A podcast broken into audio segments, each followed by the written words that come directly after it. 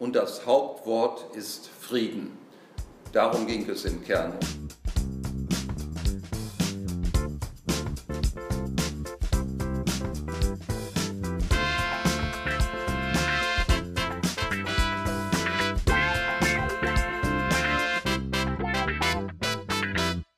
Hallo liebe Coco. Hallo Tim, schön dich zu sehen. Das geht mir genauso. Heute bist du dran mit der Folge. Was hast du mitgebracht? Bei uns wird es heute um die Geschichte der EU gehen. Endlich mal ein geisteswissenschaftliches Thema. Ich studiere Geschichte und Philosophie. Es bietet sich also an. Und äh, dafür mitgebracht habe ich auch einen Gast, nämlich Hans-Gerd Pöttering. Hallo, lieber Hans-Gerd. Ja, hallo, liebe Konstanze oder auch genannt Coco. Wir fangen an direkt mit unserer klitzenkleinen Anfrage. Und deswegen frage ich dich zunächst, wo bist du denn gerade? Ich bin in der Akademie der Konrad-Adenauer-Stiftung in Berlin in der Tiergartenstraße und führe ein sympathisches Gespräch mit Coco und Tim. Perfekt. Dann lautet die nächste Frage: Was machst du aktuell und wolltest du das schon immer werden? Also, ich bin ja im September 1945 geboren, kurz nach Ende des Zweiten Weltkrieges, habe dann äh, Abitur gemacht, habe Jura, also Rechtswissenschaften, Politik und Geschichte studiert beide Jura-Examen gemacht, äh, in Politik promoviert, war dann wissenschaftlicher Mitarbeiter im Deutschen Bundestag bei der CDU-CSU-Bundestagsfraktion und hatte dann das große Privileg, bei der ersten Europawahl 1979 ins Europäische Parlament gewählt zu werden und war dann Abgeordneter bis 2014, also 35 Jahre, eine großartige Superzeit. Wolltest du denn tatsächlich immer schon Politiker werden? Nein, das hat sich im Laufe der Zeit entwickelt und ich glaube, dadurch, dass mein Vater noch vor meiner Geburt im Krieg gefallen ist, hatte ich so tiefenpsychologisch das Bewusstsein, mich für den Frieden zu engagieren.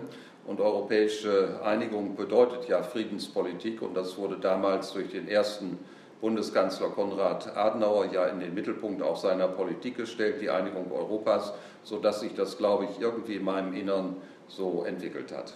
Das passt tatsächlich auch ganz wunderbar zu unserer nächsten Frage. Was ist denn Europa für dich in einem Wort? Europa bedeutet Verteidigung gemeinsamer Werte. Mhm, okay, war mehr als ein Wort, akzeptieren wir aber natürlich. ähm, dann die nächste Frage: Was ist denn dein Lieblingsort in Europa, wenn es einen gibt? Das ist natürlich schwierig zu beantworten. Natürlich bin ich sehr gerne in Bersenbrück, wo ich geboren bin und auch die Ehre habe, Ehrenbürger zu sein. Und das ist auch die schönste Auszeichnung, die ich in meinem Leben bekommen habe. Deswegen fühle ich mich meinem Geburtsort äh, Bersenbrück, obwohl ich dort nicht mehr lebe, in besonderer Weise verbunden. Hm. Okay, super. Und dann unsere letzte kleine Frage. Hast du denn vielleicht eine Filmempfehlung für uns? Eine Fehl äh, Filmempfehlung. Äh, äh, ja, was mir gerade einfällt, äh, King's Speech, die Rede von Georg VI., äh, die er halten musste, als Großbritannien im Krieg war äh, mit Nazi-Deutschland. Mhm. Wirklich ein schöner Film. Ähm, er hat ja gestottert. Ich glaube, das war die Geschichte. Es war sein Kampf aus dem Stottern heraus. Genau, und er hat extra mit einem Lehrer äh, geübt, sehr lange geübt, dass er für seine äh, Radiorede, damals war es ja noch Radio, äh, dieses Stottern überwand. Und ich fand, äh, fand es äh, doch sehr bemerkenswert, dass ein König auch diese Defizite hatte und sehr an sich arbeiten musste, äh, um vernünftig zu sprechen. Das zeigt also auch, ein König ist irgendwie ein normaler Mensch. Mhm. Absolut. Der aktuelle US-Präsident Biden war ja auch früher zum Beispiel Stotterer. Also es gibt mehr äh, in Führungspositionen, als man glaubt. Das hat er aber gut überwunden. Ja, das stimmt. Ich wollte beginnen mit unserem heutigen Thema. Ähm, wir reden ja heute über die europäische Geschichte bzw. über die Geschichte der EU.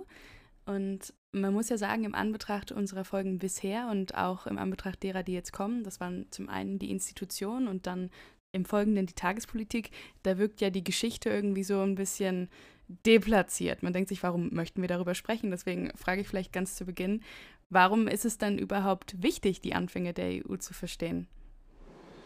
Weil die Europäische Union und der Gedanke der europäischen Einigung sich aus der europäischen Geschichte entwickelt hat, Allein im 20. Jahrhundert hat es ja zwei Weltkriege gegeben, den Ersten Weltkrieg von 1914 bis 1918 und dann den noch grausameren, Krieg von 1939 bis 1945. Und äh, kluge Politikerinnen und Politiker, in dem Fall eher noch äh, Männer als Frauen, die Frauen kamen dann etwas später, haben aus diesen schrecklichen Erfahrungen den Gedanken abgeleitet, wir müssen etwas Neues schaffen, wir müssen versuchen, den Frieden in Europa zu sichern. Und so kam es dann zur europäischen Einigungspolitik. Ich wollte nur anmerken, dass Hans Gerd ja selbst auch Initiator des, ha Initiator des Hauses der europäischen Geschichte ist, sprich ähm, sehr involviert, was die europäische Geschichte anbelangt. Und ähm, ich glaube, wenn wir über europäische Geschichte sprechen und über die Geschichte der EU, dann kann man das ja gerne mal miteinander verwechseln, beziehungsweise irgendwo ist es ja auch miteinander verflochten. Deswegen würde ich dich auch gerne fragen, reden wir denn heute über die europäische Geschichte oder über die Geschichte der EU oder kann man das gar nicht wirklich voneinander trennen? Ja, das hängt natürlich zusammen, aber ich darf vielleicht auch noch etwas sagen zum Haus der europäischen Geschichte. Ich habe dieses Projekt vorgeschlagen, als ich äh, Präsident des Europäischen Parlaments wurde, 2007. Äh, und das war das Schwierigste, was ich initiiert und durchgesetzt habe in meinem politischen Leben. Und das Haus der europäischen Geschichte gründet sich auch auf die Überlegung und die Überzeugung, dass wir gerade jungen Menschen unsere ja auch sehr dramatische und äh, grausame Geschichte. Es hat natürlich auch viele positive kulturelle äh, Ereignisse in der europäischen Geschichte gegeben, aber dass wir insbesondere auch die dramatischen und Kriegssituationen darstellen müssen, damit junge Menschen wissen, es war nicht immer so wie heute, dass wir in Freiheit, in Frieden, in einer Rechtsordnung leben. Und das müssen wir verteidigen. Und das Haus der europäischen Geschichte soll dazu einen Beitrag leisten. Mhm. Ja, ich, ich war leider noch nicht dort, es ist ja in Brüssel. Ähm, ich will aber unbedingt mal hin und mir ist aber eben auch aufgefallen äh, bei der Website, dass es eben wirklich um europäische Geschichte geht und es beginnt eben nicht 1945, sondern äh, schon ganz viel früher und zwar sogar in der Antike mit dem Mythos der Europa. Ähm, deswegen wo würdest du denn sagen, wenn man jetzt sagt, okay, wir wollen die EU verstehen, wo fängt man da denn dann am besten äh, chronologisch an? Also wo ist quasi der Zeitpunkt, wo es losgehen sollte, es können ja nicht 3000 Jahre sein, die wir uns jetzt heute angucken. Nein, Coco, äh, man muss natürlich bestimmte Schwerpunkte setzen und die Schwerpunkte äh, sind das 20. Jahrhundert und jetzt das 21. Jahrhundert, aber immer auch mit einer Rückbetrachtung in die Antike, Athen, Rom, Entwicklung des Christentums, Renaissance, Aufklärung. Das alles spielt natürlich für die heutige Wirklichkeit äh, in Europa, in der Europäischen Union eine Rolle.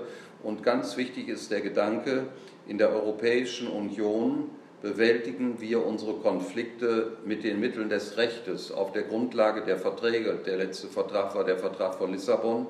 Und außerhalb der Europäischen Union erleben wir auch heute noch Kriege in Europa, wenn wir zum Beispiel an die Ostukraine denken. Das heißt, die europäische Einigung in der Europäischen Union ist Friedenssicherung durch die Geltung des Rechtes. Das Recht hat die Macht und nicht die Macht hat das Recht.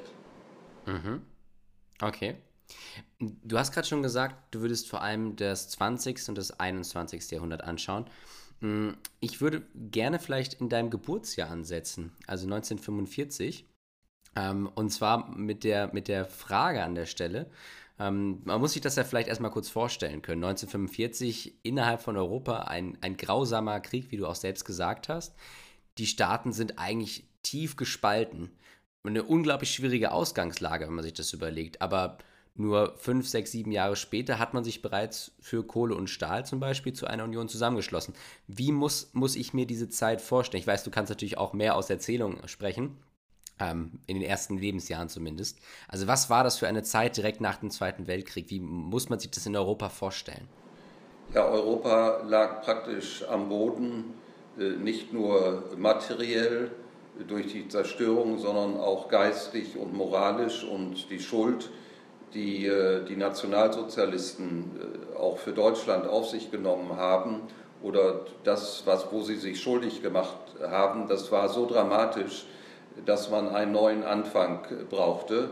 Und es war die wirkliche Gunst der Stunde, dass sich Männer fanden, in dem Fall damals waren es äh, vorrangig Männer, wie Konrad Adenauer, aus Deutschland Alcide de Gasperi, aus Italien, dann Robert Schumann aus Frankreich, auch Jean Monnet, der ja ein Ratgeber von Robert Schumann war, äh, die sagten, wir müssen etwas Neues machen. Und dann kam es, äh, wie ihr ja schon gesagt habt, äh, Tim und Coco zur Gründung der Europäischen Gemeinschaft für Kohle und Stahl, weil Kohle und Stahl in der Geschichte Europas die Mittel waren, mit denen man Krieg führte. Und man hat dann die Kohle- und Stahlindustrie einer europäischen Behörde unterstellt, damit jeder voneinander wusste, was passiert und damit man nicht wieder Krieg gegeneinander führt. Mhm. Und wir bewegen uns ja da auch in einem Zeitraum, wo sich langsam die Kluft zwischen den Alliierten auftut, mit Großbritannien, den Vereinigten Staaten und Frankreich auf der einen Seite und der Sowjetunion auf der anderen Seite. Ähm, ich glaube, heute passiert es schnell, dass man den Kalten Krieg mit dem Beginn der EU gar nicht mehr wirklich in Zusammenhang bringt und das sehr gesondert betrachtet. Und deswegen würde ich dich fragen, könntest du einmal äh, die Begriffe Eiserner Vorhang, Kalter Krieg, könntest du das erklären und auch äh, die Relevanz dessen, beziehungsweise allgemein des Ost-West-Konflikts für die, das vereinigte Europa? Ja, es gab ja eine Koalition oder ein, ein Bündnis, äh, der Amerikaner und der Briten äh, mit der Sowjetunion, also mit Stalin. Und Stalin war ja in gleicher Weise so ein Verbrecher wie Hitler, nur mit einem anderen politischen Hintergrund. Aber sie waren beide Teufel.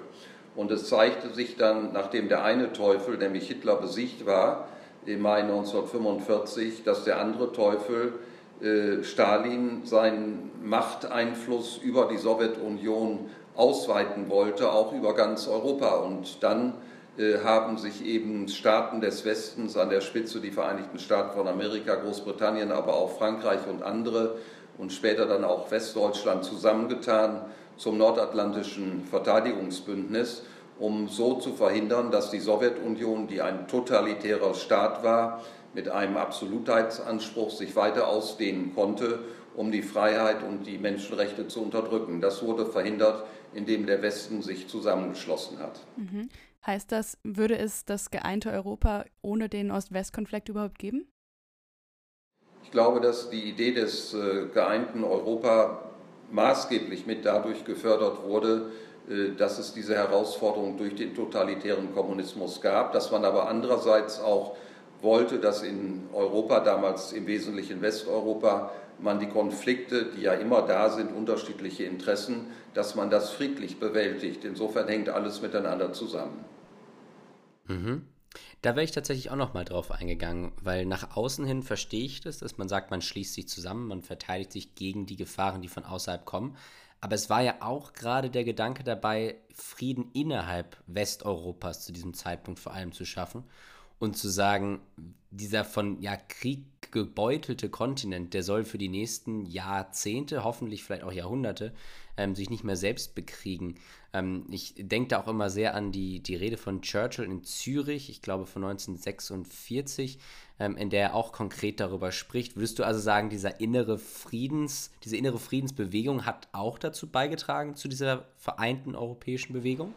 Ja, absolut. Und äh, die damals äh, handelnden Politiker äh, waren sich bewusst, dass wir gemeinsame Werte verteidigen müssen, die durch die Sowjetunion ja herausgefordert äh, wurden und auch durch den Nationalsozialismus vorher herausgefordert wurden. Und diese Werte äh, waren und sind auch heute die Grundlage der europäischen Einigung, die Würde jedes einzelnen Menschen, die Freiheit, die Demokratie, die Rechtsordnung, der Frieden und natürlich auch die Prinzipien der Solidarität und Subsidiarität haben eine große Bedeutung. Also die Wertegemeinschaft steht im Kern der europäischen Einigung damals, aber auch heute und muss es auch in Zukunft so sein. Ja, ich würde ja sagen, heute sollte sie noch viel mehr im Kern stehen. Und wenn ich dann teilweise nach Ungarn und Polen schaue, dann frage ich mich, ob sie tatsächlich noch so sehr im Kern steht, wie sie es sollte. Ähm, aber das führt jetzt an dieser Stelle vielleicht auch ein bisschen zu weit. Ähm, trotzdem, ich gehe natürlich mit, dass das eigentlich das Fundament der Gründung gewesen ist. Kann man denn sagen, ob äh, wirtschaftliche, politische Interessen oder wirklich dieses Friedensbestreben, was da im Vordergrund stand bei der Gründung oder war das wirklich, sage ich mal, ein Zusammenspiel aller Faktoren? Vielleicht nochmal Konstanze oder äh, weil du Polen und Ungarn äh, erwähnt hast. Da gibt es natürlich äh, Entwicklungen, die wir hinterfragen müssen, auch kritisieren müssen. Aber auf der anderen Seite gehört es auch zu der großen Erfolgsgeschichte äh, der Nachkriegsentwicklung jetzt in unserer Generation, dass es die Überwindung der Teilung Europas gegeben hat. Deutschland wurde geeint 1990 und 2004 wurden Polen, die, Est, die baltischen Staaten Estland, Lettland, Litauen, Ungarn, die Slowakei, äh, die Tschechische Republik und andere Länder Mitglied der Europäischen Union. Das war ein großer Erfolg, dass diese Länder nach der Überwindung des Kommunismus sich der Idee der Einigung Europas angeschlossen haben und das sollte immer im Vordergrund stehen. Und die Schwierigkeiten, die wir jetzt haben, auch in Ungarn, in Polen, aber auch in anderen Ländern, auch wir Deutschen sind ja nicht immer so vorbildlich und heilig in allem. Auch wir müssen uns manche Fragen stellen lassen, wenn ich an Urteile des Bundesverfassungsgerichts beispielsweise denke. Also Herausforderungen wird es immer geben, aber das Entscheidende ist, dass wir diese Herausforderungen friedlich bewältigen und äh, das eben auf der Grundlage des Rechtes. Und das Haupt äh, ist der Vertrag von Lissabon und an dem sollten wir uns immer orientieren und müssen ihn natürlich auch weiterentwickeln. Mhm. Ja, ganz sicher, da gehe ich auf jeden Fall mit, dass äh, man an der europäischen Geschichte natürlich auch wächst und dass es nie ohne äh, Konflikt geht. Das sehe ich ganz genauso. Ähm, und trotzdem vielleicht nochmal die Frage ganz zu Beginn, ähm, kann man irgendwie sagen, worauf das Augenmerk gelegen ist? War es wirklich dieses Friedensbestreben? Ich meine, 2012 hat die EU ja den Friedensnobelpreis beko äh, bekommen. War wirklich das Friedensprojekt zu Beginn im Fokus oder waren es tatsächlich die wirtschaftlichen Interessen? Das Friedensprojekt stand äh, im Mittelpunkt, was du Fokus nennst. Und Robert Schumann, der ja äh, den äh, Schumann-Plan vorgestellt hat, also die Gründung der Europäischen Gemeinschaft für Kohle und Stahl, die Idee ging wohl zurück auf Jean Monnet. Äh, Robert Schumann hat in seiner Erklärung vom 9. Mai 1950, als er diesen Schumann-Plan für die Entwicklung der Europäischen Gemeinschaft für Kohle und Stahl vorgeschlagen hat, äh, gesagt, und das Hauptwort ist Frieden. Darum ging es im Kern. Und äh, wenn es um Stahl und Kohle ging, dann hört sich das so materiell an, nach Wirtschaft, aber Kohle und Stahl waren ja die Mittel, mit denen man bisher Krieg geführt hat. Und indem man diese äh, Mittel, also Kohle und Stahl, einer gemeinsamen Behörde unterstellt hat, einer europäischen Behörde, sollte von vornherein ausgeschlossen werden, dass es wieder eine Kriegsproduktion gegeneinander gibt. Mhm.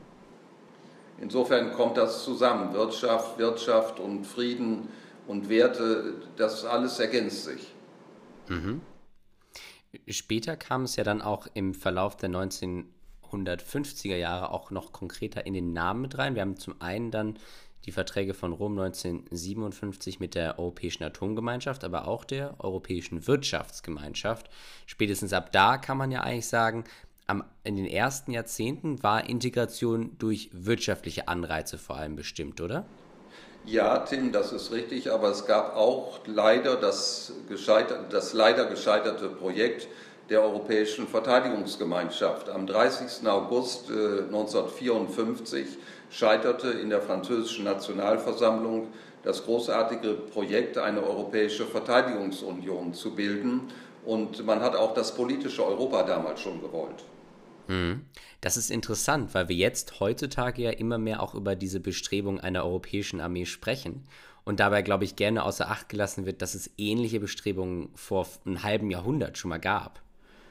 Absolut. Und wenn das gelungen wäre 1954, man hätte Jahrzehnte gewonnen in der europäischen Einigungspolitik. Und diese äh, Jahrzehnte hat man nun leider verloren. Aber es ist nie zu spät, neu anzufangen. Und deswegen müssen wir jetzt auch in einer Welt, in der wir herausgefordert sind durch autoritäre, totalitäre Systeme.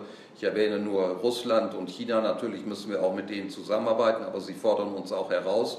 Müssen wir Europäer auch im Bereich der Verteidigung einig und geschlossen und stark sein. Hm.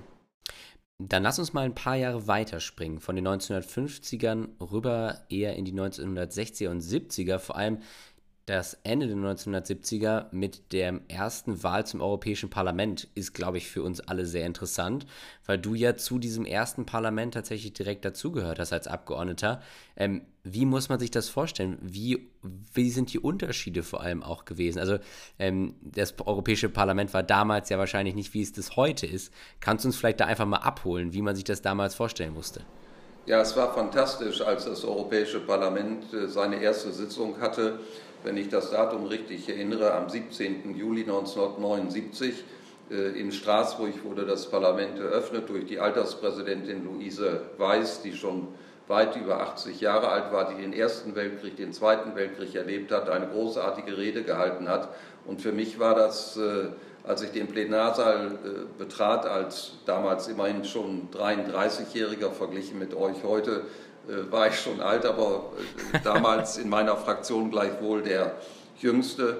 Das war, als wenn ich gleichsam in einen Garten Eden eintreten würde, nun zu dieser Gemeinschaft der Europäer dem Europäischen Parlament dazuzugehören, also als Abgeordneter dabei zu sein aus neun Ländern der damaligen Europäischen Gemeinschaft. Das war ein fantastisches äh, Gefühl, ein fantastisches Erlebnis.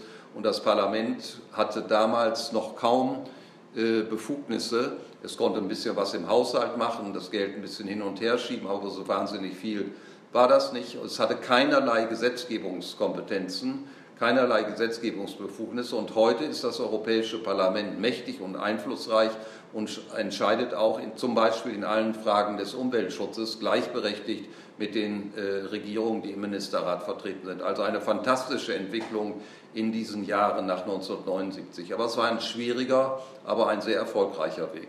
Ich finde das auch so faszinierend zu sehen, wie das EP damals als, sag ich mal, beratende Kraft irgendwie begonnen hat und mittlerweile im Gesetzgebungsverfahren halt doch fest etabliert ist. Ich fand das gerade sehr, äh, sehr lustig, dass du gemeint hast, dass das e äh, Europäische Parlament mittlerweile so mächtig ist. Wir haben nämlich auch schon mit zwei Europaparlamentsabgeordneten gesprochen und die meinten alle, das EP sei gar nicht mächtig genug und die wünschen sich alle ganz doll das Initiativrecht. Wie siehst du das denn? Geht da noch mehr? Ist da noch Luft nach oben? Ja, natürlich, es geht immer noch mehr, aber das Initiativrecht wird auch ein wenig überschätzt. Ich bin dafür, dass das Parlament das Initiativrecht bekommt, das heißt auch selber Gesetze vorschlagen kann. Aber in meiner Zeit, ich war ja siebeneinhalb Jahre auch Fraktionsvorsitzender, äh, haben wir die Kommission aufgefordert, Gesetzesvorschläge zu machen. Und wir haben der Kommission gesagt, wenn ihr keine Gesetzesvorschläge macht, obwohl das Parlament es verlangt, dann werden wir euch das Misstrauen aussprechen. Und deswegen hat die Kommission in meiner Zeit immer Anliegen des Parlaments entsprochen. Das Parlament muss nur auch entschieden sein und entschlossen sein, von der Kommission etwas zu fordern und zu sagen, wenn ihr es nicht macht, dann sprechen wir euch auch vielleicht das Misstrauen aus. Hm. Verstehe. Ich glaube, es ist auch gerade wichtig, mal einen Kontext zu setzen und zu verstehen, dass das Europäische Parlament nicht immer das war, was es jetzt ist und dass da schon unglaublich viel Energie von eben Personen wie dir reingeflossen ist dass es von dieser beratenden Kraft zu dem geworden ist, was es heute ist. Also ich meine, sieben Legislaturperioden, das ist, äh, ist eine Ansage, wenn ich das mal so vorsichtig sagen darf. Aber es geht wahnsinnig schnell rum.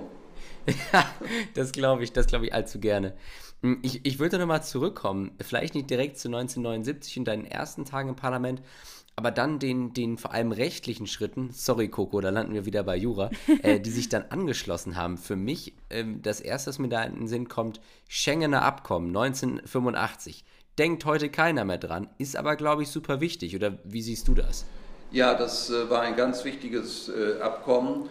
Und äh, das Parlament war ja damals noch nicht daran beteiligt, sondern es war ein Abkommen zwischen den Regierungen und besonders der damalige deutsche Bundeskanzler Helmut Kohl ist sehr dafür eingetreten und ich erinnere mich daran, äh, wie ich in meiner Wahlregion, das ist also die Region Osnabrück-Emsland, Ostfriesland, wir demonstriert haben in Nordhorn, also in Niedersachsen, an der Grenze zu den Niederlanden für den Abbau der Grenzkontrollen. Und wir haben es geschafft. Wir haben also den, äh, den Ministerpräsidenten, dem Bundeskanzler auch unsere Unterstützung gegeben als Europaabgeordnete. Aber das Schengener Abkommen war zunächst nur ein Abkommen zwischen Regierungen der Länder, die daran beteiligt waren, die Freizügigkeit herzustellen. Und später wurde dann dieses Schengener Abkommen in das europäische Recht, in die Verträge mit überführt, Tim und Coco. Mhm. Ja, also ich muss sagen, ich persönlich äh, lebe wirklich die Vorzüge des Schengener Abkommens. Ich studiere nämlich in den Niederlanden. Das wäre ohne das Schengener Abkommen überhaupt nicht möglich. Ähm, Wo studierst du, Coco? Ich studiere in Tilburg. Das kennt Ah, in Tilburg. Sa sagt dir sogar Na, Tilburg was. kenne ich. Ja, nein, ich bin noch nicht in Tilburg gewesen, aber natürlich sagt mir äh, die Stadt etwas als Begriff. Aber selbst kenne ich leider Tilburg im Gegensatz zu Hengelo und Enschede nicht. Ja, ja. Und man muss sagen, im Jahr nach, den Schengener, äh, nach dem Schengener Abkommen, da kam dann ja auch der europäische Binnenmarkt. Und auch das ist ja was, das äh, viele, glaube ich, heute gerne mal unterschätzen. Äh, du warst damals ja Europaabgeordneter. Hast du denn da selbst an äh, dieser Schaffung des Binnenmarkts irgendwie mitgewirkt? Ja, ich selber war in den Jahren von 1984 bis 1994 Vorsitzender des Unterausschusses Sicherheit und Abrüstung. Äh, das heißt, wir haben diese großen außen-, sicherheits- und verteidigungspolitischen Themen aufgegriffen. Äh, ich habe natürlich den Binnenmarkt, also die Freizügigkeit von Personen, Waren, Dienstleistungen, Kapital unterstützt, aber ich war selber nicht in den entsprechenden Ausschüssen. Aber es war natürlich Teil unserer Ambition, dass wir dies erreichen wollten. Und ich möchte hier besonders auf die Rolle auch des damaligen Kommissionspräsidenten Jacques Delors hinweisen, der von 1985 bis 1995 Präsident der Kommission war und heute der einzige lebende äh, Ehrenbürger Europas war. Die anderen beiden äh, waren ja äh, Jean Monnet und Helmut Kohl. Und heute ist Jacques Delors, der über 90 Jahre alt ist, der einzige Ehrenbürger Europas. Und er hat den Binnenmarkt maßgeblich vorangetrieben, natürlich mit Unterstützung der Regierung, mit Unterstützung des Europäischen Parlaments. Und er hat auch uns Deutschen sehr geholfen bei der Einigung Europas. Das sollten wir nicht vergessen, dass auch Nicht-Deutsche etwas für uns, für Deutschland getan haben. Mhm. Wusste ich zum Beispiel auch gar nicht, dass er der einzig noch lebende Ehrenbürger ist. Ähm, mich interessiert beim Binnenmarkt immer, ich das, ich denke nämlich immer dabei zurück an die Folge, die wir hatten mit Matthias Ruffert, einem Europarechtsprofessor aus Berlin von der Humboldt-Uni. Ähm, der, der sagte, für ihn war Binnenmarkt vor allem französischen Käse in den Supermarktregalen mal zu finden. ähm, und ich glaube, man, man ist sich dieser Tragweite im ersten Moment gar nicht bewusst. Binnenmarkt klingt für mich auch ich sag mal vorsichtig, ein bisschen altbacken. Ich denke immer an Binnenschiffe. Ich weiß auch nicht, wo die der Verbindung in meinem Kopf irgendwie laufen. Ähm, aber man muss ja wirklich sagen, damit wurde im Grunde ein großer Markt geschaffen, in dem es keine auf kurz und lang keine Steuerhemmnisse ähm, mehr gibt, also klassische Zölle, wo also Waren frei fließen können. Und bis heute ist das ja, ich sag mal, nahezu komplett abgeschlossen. Aber bis heute gibt es ja kleinere Hürden, die nach wie vor bestehen, sei es Sprache oder andere Herausforderungen. Ähm, was ist denn für dich der Binnenmarkt? Also, wie gesagt, für Herrn Ruffert war es der Käse im Supermarktregal. Wo hast du in deinem, in deinem Leben die Unterschiede damals gemerkt? Oder hat es für dich überhaupt privaten Unterschied gemacht? Ja, ich glaube, das Wichtigste ist neben dem wirtschaftlichen natürlich, äh, dass wir Menschen uns in der Europäischen Union frei bewegen können. Leider äh, ist das am Anfang der Coronavirus-Pandemie äh, einiges schiefgelaufen, indem einige Länder wieder die Grenzen dicht machen wollten. Und das war eine Riesengefahr, aber das hat man dann erkannt. Und Binnenmarkt bedeutet freie Bewegung für die Menschen, dass wir gerade für eure Generation, äh, Coco sagte gerade, sie studiert in den Niederlanden, in Tilburg, dass man heute überall in Ländern der Europäischen Union studieren kann. Äh, das bedeutet Freizügigkeit, das bedeutet Freiheit. Und ich habe mich immer äh, im Europäischen Parlament, besonders auch als Fraktionsvorsitzender und Präsident dafür eingesetzt, dass das Erasmus-Programm, also das Austauschprogramm von Studenten, von Jugendlichen, eine äh, gute äh, Ausstattung hat, was die Regierungen nicht immer so wollten. Dafür haben wir gekämpft. Mhm. Da kann ich sagen, da bin ich einer der letzten Nutzer von gewesen, zumindest einer der letzten Nutzer in Großbritannien, äh, wo ich das letzte Jahr studiert habe. Ich glaube, wir waren sogar tatsächlich der allerletzte Durchgang, was eine gewisse Tragik natürlich hat. Ähm, ich würde aber kurz nochmal zurück wir springen wieder ein bisschen. Ähm, wir können gleich nochmal in die Zukunft kommen, glaube ich. Da haben Coco und ich auch noch ein, zwei Fragen an dich. Aber ich würde nochmal gerne in die 1990er mit dir gehen. Weil was man, glaube ich, immer vergisst, ist, dass Europa zumindest oder die Europäische Union also nicht Europa geografisch, dass die Europäische Union anfangs vor allem Westeuropa war. Und dann kam in den 1990er die Osterweiterung, ähm, eben verbunden mit dem Ende des Kalten Krieges. Ähm, was glaubst du, ähm, wird die Erweiterung der EU irgendwann beendet sein? Und wenn ja, wann? Ja, das ist äh, sehr schwierig äh, zu beantworten. In den europäischen Verträgen steht, dass jeder Staat oder jedes Land, das zu Europa gehört, auch Mitglied der Europäischen Union werden kann. Und ich finde, es ist ganz wichtig, dass wir niemals vergessen, und ich sage das besonders an unsere deutsche Adresse, dass wir die Einheit Deutschlands am 3. Oktober 1990 nicht bekommen hätten, wenn es nicht auch den Freiheitswillen der Völker in der Mitte Europas gegeben hätte. Das sind heute die östlichen Länder der Europäischen Union, aber es sind Länder aus der Mitte Europas, wie die Polen mit Solidarność, äh, ich möchte auch hinweisen auf die große Rolle die der damalige Papst Johannes Paul II. gespielt hat, indem er seinen polnischen Landsleuten zugerufen hat, habt keine Angst, verändert die Welt, verändert diese Welt. Und dieser Freiheitswille, der sich äh, durchgesetzt hat in diesen Ländern und dann auch dazu führte, dass sie Mitglied der Europäischen Union wurden, äh, ist in seiner Bedeutung äh, gar nicht zu überschätzen. Und wir Deutschen sollten das immer bedenken, dass wir in der Verteidigung unserer gemeinsamen Werte auch sehr eng verbunden sind mit unseren Nachbarn. Mhm. Ja, das sehe ich genauso. Und als es dann äh, das Ende des Kalten Kriegs, 19, Kriegs 1991 gegeben hat und die Erweiterung, sag ich mal, der Oststaaten begonnen hat, da kamen dann ja auch äh, Verträge aufeinander, wirklich wie Schlag auf Schlag. Also 93 hatten wir einen Vertrag von Maastricht, dann 99 Amsterdam, 2003 Nizza und dann kam ja der Vertrag von Lissabon und dann war dann war irgendwie Pause, dann kam nichts mehr. Äh, weshalb denn eigentlich? Wieso hatten wir da jetzt seit äh, 15 Jahren nichts Neues mehr?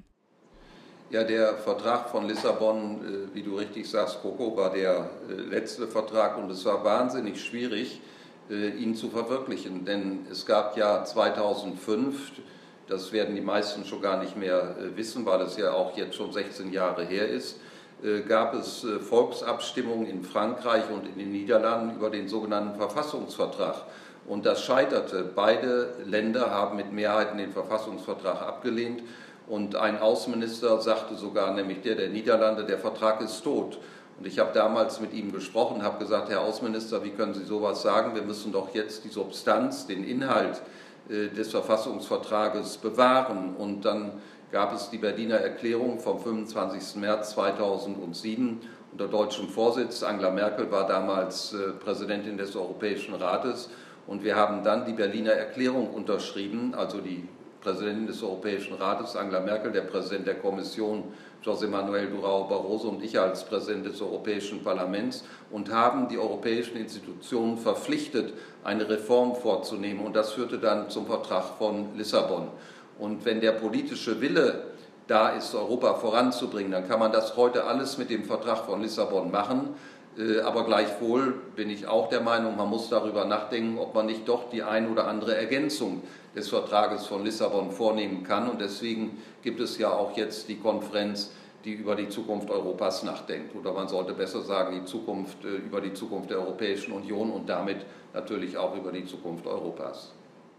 Ja, das schlägt auch eine wunderbare Brücke zu der Folge mit Katharina Barley, die auch ähm, sehr enthusiastisch von der Konferenz über die Zukunft Europas berichtete. Und ich gehe sehr mit deiner Einschätzung dass der gescheiterte Verfassungsvertrag, glaube ich, einfach nicht im Bewusstsein ist. Ich glaube, ähm, oft ist es schon ein Wunder, wenn man von dem Lissabon-Vertrag noch genau weiß. Äh, mich würde aber interessieren, damals nochmal zu diesem gescheiterten Verfassungsvertrag. Wann hast du davon erfahren, dass es definitiv gescheitert ist in dem Moment und was war deine erste Reaktion? Wie hast du dann versucht, in deinem damaligen Amt als Präsident des Parlaments eben auf diesen Vertrag von Lissabon hinzuarbeiten?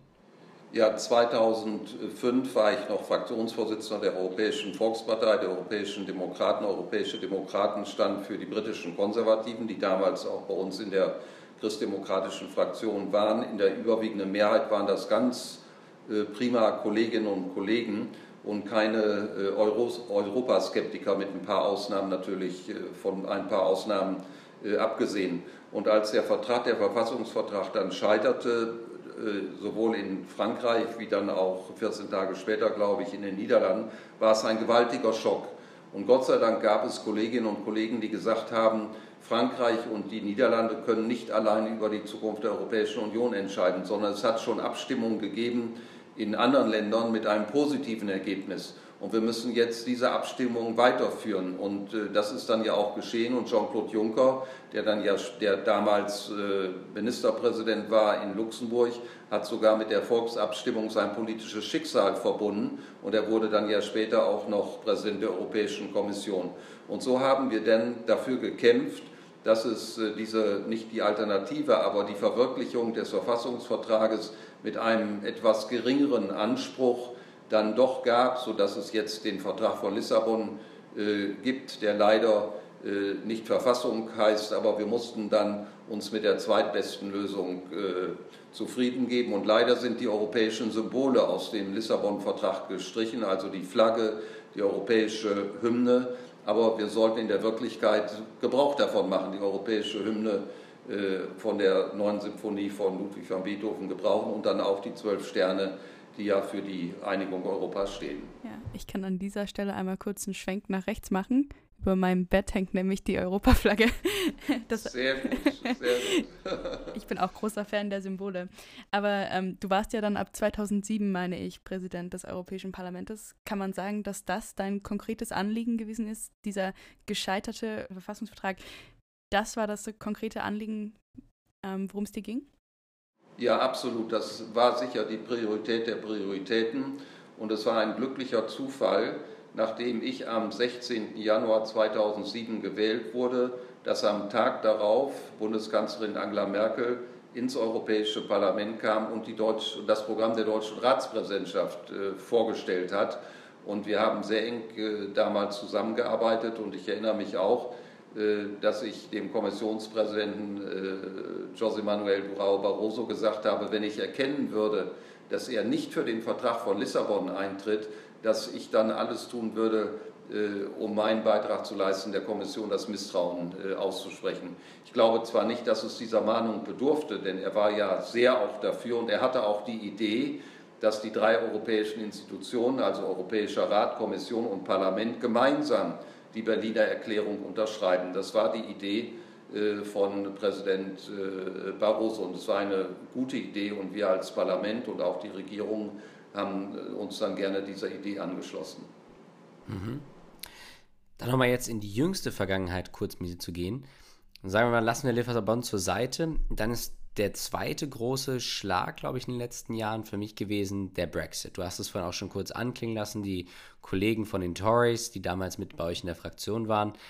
Wie hast du damals, also 2016 nach dem Referendum, ähm, da reagiert? Was, was war dein, war das nicht im Grunde, ich sag mal vorsichtig so, äh, das Gefühl von 2005 einfach nochmal? Man merkt wieder, es gibt einen herben Rückschlag, was die europäische Integration anbelangt?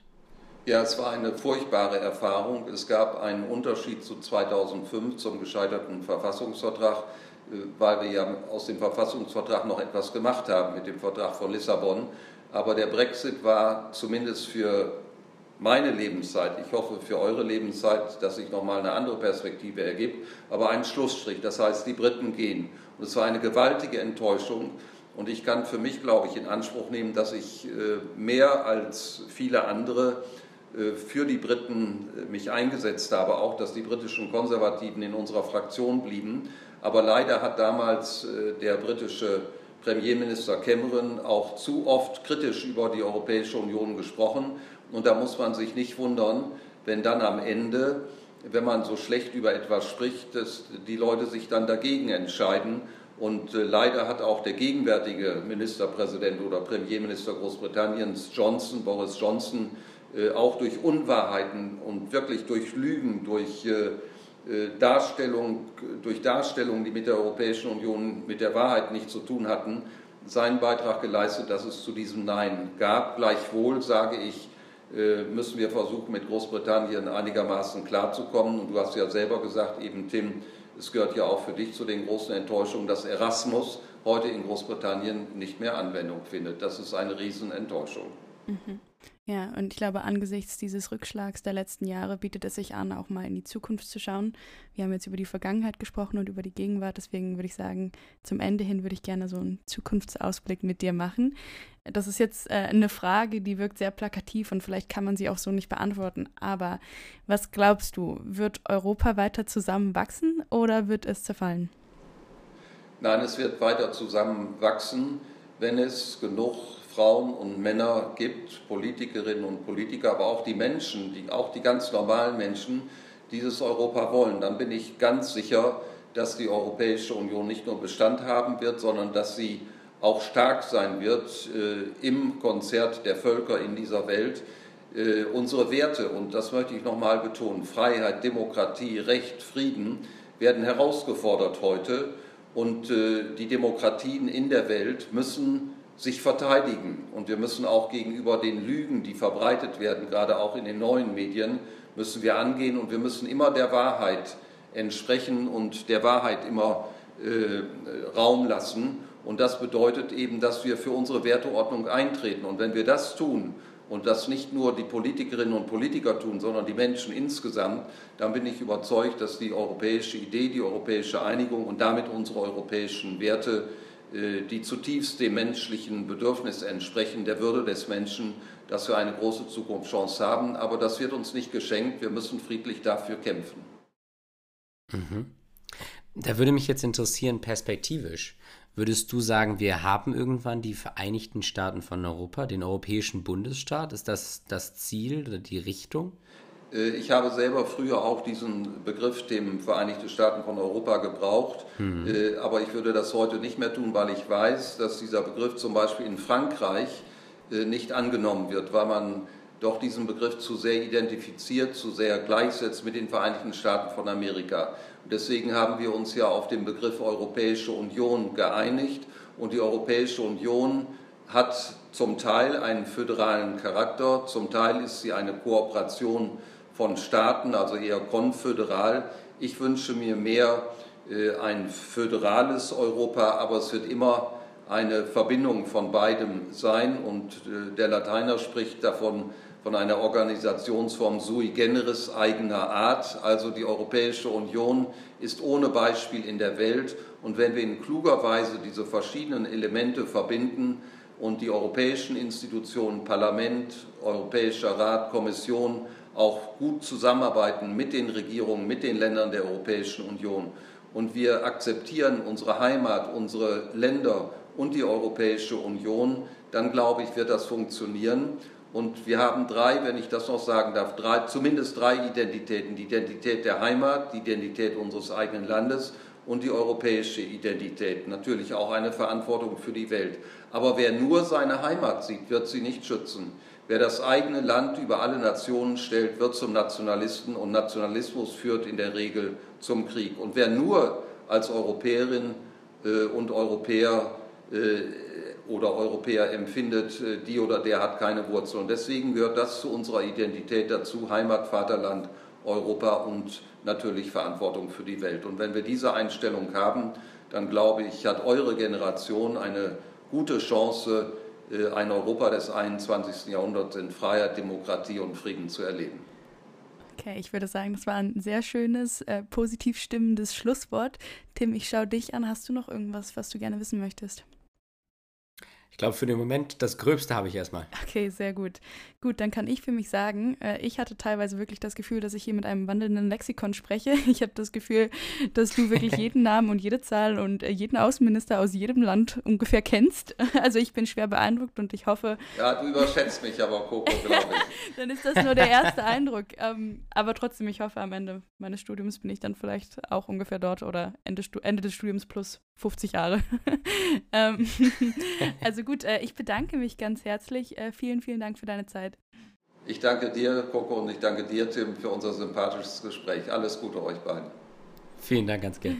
Sehr gerne, danke.